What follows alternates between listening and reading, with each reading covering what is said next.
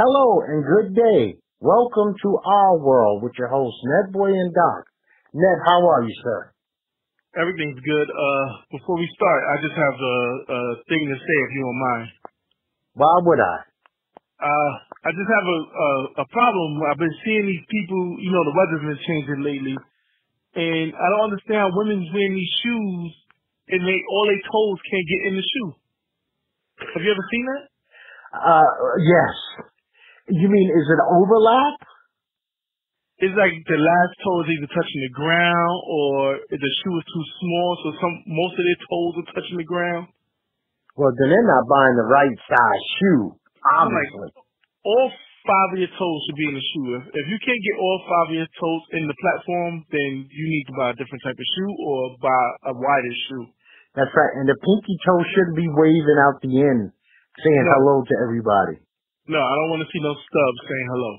No, no, That's no. I just found that annoying yesterday on the train. I'm seeing all these people with toes touching the subway platform. And you would think that you would want to have your feet on that nice leather just so that they don't get scraped up and scratched up and and picking up all kinds of dirt and grime off the ground. Yeah, I'm like, are you borrowing your kids your kids uh, sandals or something? You know how that goes. People want to look cute. Well, I don't know, like back in the old days, they used to have girls that would put, you could tell that they were trying to look like they had little teeny feet, and they would like, uh, uh, I call it pig footing.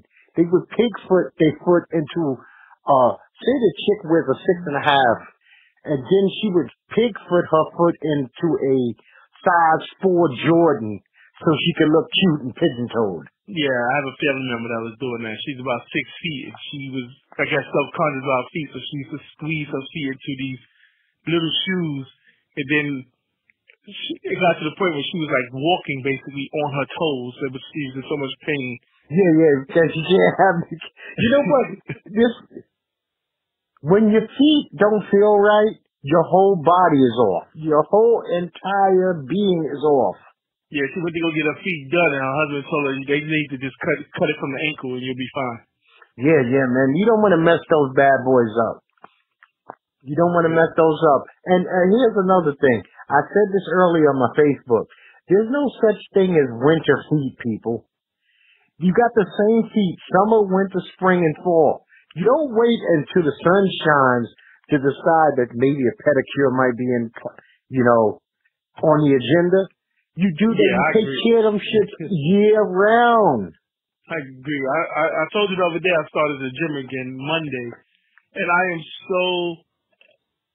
When I walked into the locker room, I was amazed that guys are walking around barefoot in the locker room. Like, don't you know what you're picking up off the floor?